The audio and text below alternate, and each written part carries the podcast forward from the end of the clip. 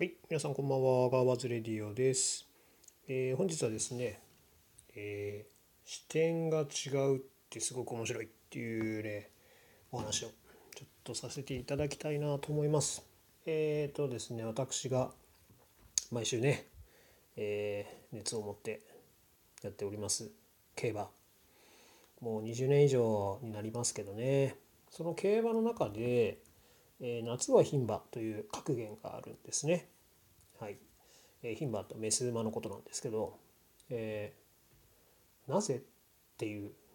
と言われてもね、でも実際走るんです。夏は牝馬の方が走るし、オス馬はやっぱり走らないっていうね、今後で。競馬っていうのは、あの、オスもメスも一緒に走るんですけど、走るレースがあるんですけど、これね、なんで強いか弱いかっていうのは分かんなかったんですけど、はい、今回ですねその謎をね、えー解明してくれたというか、まあ、そこの一端をというね、まあ、こういうのが原因な原因というかこういう理由があるんじゃないのっていうふうに言ってくれたのが、えー、東競馬さんという方でして自分があの YouTube でね見てる競馬オタクさんのチャンネルにゲスト出演されてまして今回ね書籍をあの出されるということで、えー馬券戦略のねあの本になるんですけど、はい。え出てましてその、まあ、チャンネルで、えー、とお話をされてたんですけど、えすごく興味深かったのがその、え自分はちょっと恥ずかしながら競馬を本当になんかその、まあ、単純にね、まあ、スポーツギャンブルとしてしか見たことがなくて馬を生物として見たことがなかったんですね。馬は生き物でじゃあこの生き物はどういうふうな特性を持っててっていうのを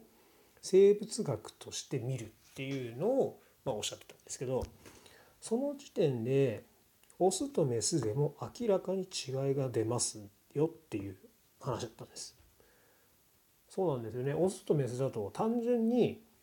まあ人間でもそうですけど男性の方がパワーがあってとか女性はか弱くてとか筋肉がつきづらくてとかっていうのがね分かりやすいのが出るようにまあ競走馬もそうなんですね。あのオスの馬の方がスタミナに優れててとかっていうのはあるんですけど、まあ、それぐらいで他にの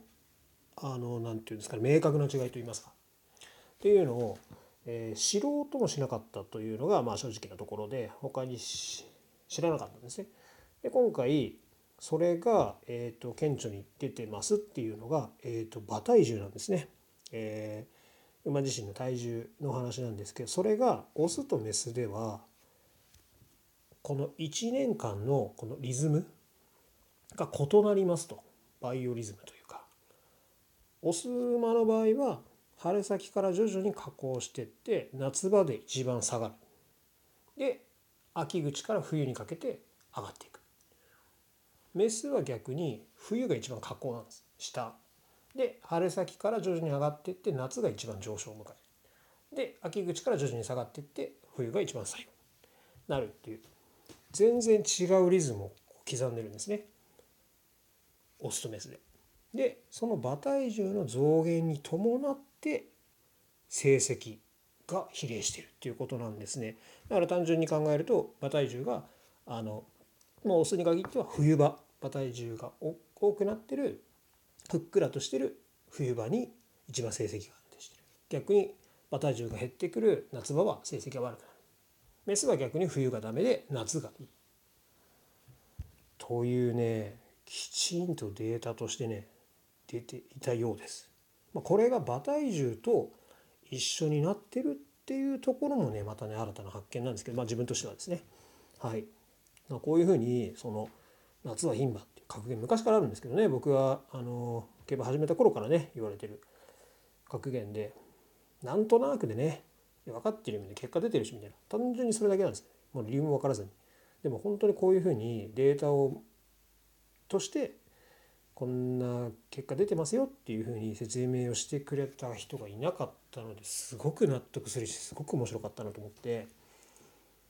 まあ、そもそもねオスとメスの違いを明確に出すとか考えもしなかったんで、まあ、最近特にね強い牝馬があの多いっていうのもありますしまあただなんとなくでねあまあその分ね牝馬の方がまあ背負う筋量があの少なかったりとかするのでその辺でまあハンデさ、まあ、アドバンテージあるよねぐらいにしか思わなかったんです。まあ、かなりアバウトな感じでね、まあ、それを馬券戦略としてねあまり深くも考えなかったんですけどこの統計馬さんはこういう観点から、まあ、馬券戦略に持ち込んでますっていう。これで馬券取ってますっていうお話なんですけど、まあ、その馬券戦略にも、まあ、もちろんね参考にはなるんですが、まあ、それ以上にね20年以上も競馬やってきてこの馬をねサラブレッドとして生物としてちゃんと見なかったっていうことに関してねちょっと自分としては恥ずかしかったなっていう側面もありながらあのこの視点をね変えるだけでねこの新たな発見があるっていうことはあのすごく本当にちょっと感心させられたと言いますかうんうんって感じですよね。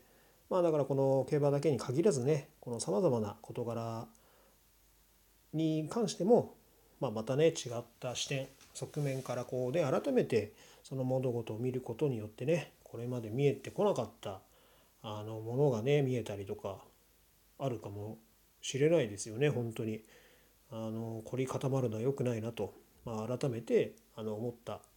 ことだったので、まあ、皆さんも是非何かね参考になればなと